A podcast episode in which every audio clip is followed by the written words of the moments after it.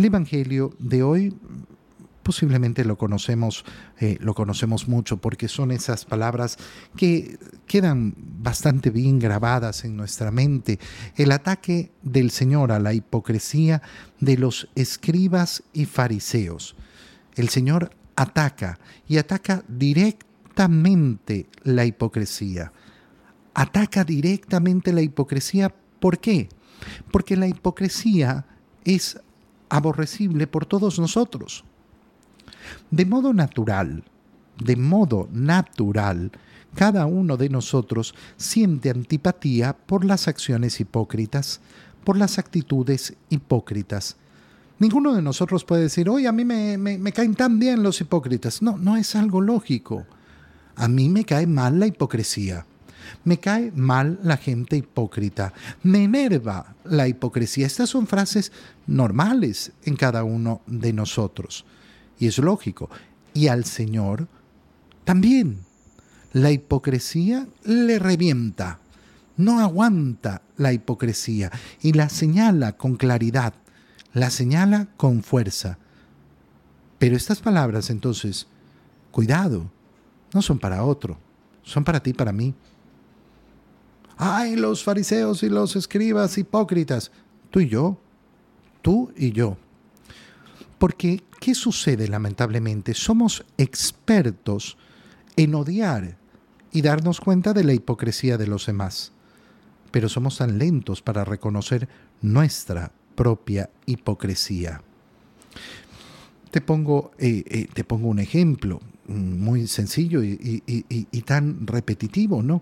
Papá, papá que mete a sus hijos eh, en, el catecismo para la primera comunión, pero no, no lo lleva a misa. ¿Qué, qué, actitud es esa? Hipócrita. Ese es un hipócrita. Aquel papá que va y bautiza a su hijo, pero no está dispuesto a formarlo en la fe. Entonces resulta que en la promesa bautismal que hizo, fue un hipócrita. Fue un mentiroso. Oye, así de sencillo es el ejemplo de la hipocresía. Cuando comenzamos a abrir los ojos, vamos a ver ¿Cómo es tan fácil que tú y yo estemos en condición de hipocresía y que no querramos darnos cuenta? Y por eso le tenemos que pedir al Señor, Señor, ábrenos los ojos, déjanos ver la hipocresía de nuestro corazón. No vaya a ser que yo sea también un hipócrita. Ah, no, yo, yo digo las cosas. No, no, delante del Señor, delante del Señor. Yo tengo que medir mi corazón y dejar que el Señor alumbre mis actos. Escribas y fariseos hipócritas cierran a los hombres el reino de los cielos. Ni entran ustedes ni los dejan pasar aquellos que quieren entrar. Aquellos que no se esfuerzan efectivamente por entrar en el cielo, pero tampoco dejan entrar a los otros.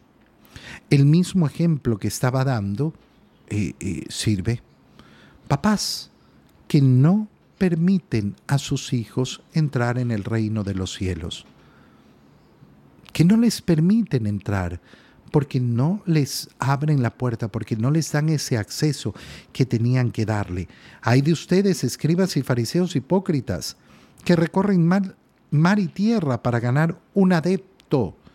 Pero, ¿qué hacen con ese adepto?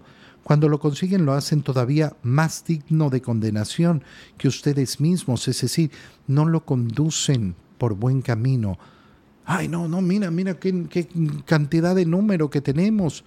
Uy, pero, pero resulta que no les muestran el camino al cielo, que no les muestran verdaderamente la santidad. Oye, yo puedo tener un grupo muy numeroso. No, mira cuánta gente tengo en la iglesia, mira cuánta gente hay en mi grupo, cuánta gente. ¿Pero los estás conduciendo al cielo o no? ¿Les estás abriendo las puertas de los cielos o no? Hay que preguntárselo. Hay de ustedes guías ciegos que enseñan tonterías, porque al final enseñan tonterías, eso es lo que está diciendo el Señor en esa hipocresía. Enseñan que jurar por el templo no obliga. Ay, no, es que hay juramentos que no, no, no valen. Si juras por el templo, no, pero si juras por el oro del templo, estas eh, eh, son profundas tonterías.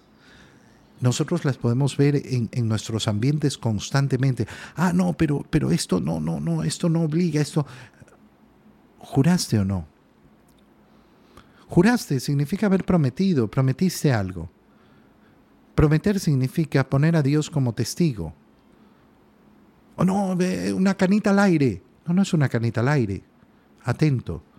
La infidelidad matrimonial es un atentado contra el juramento que has hecho delante de Dios de ser fiel.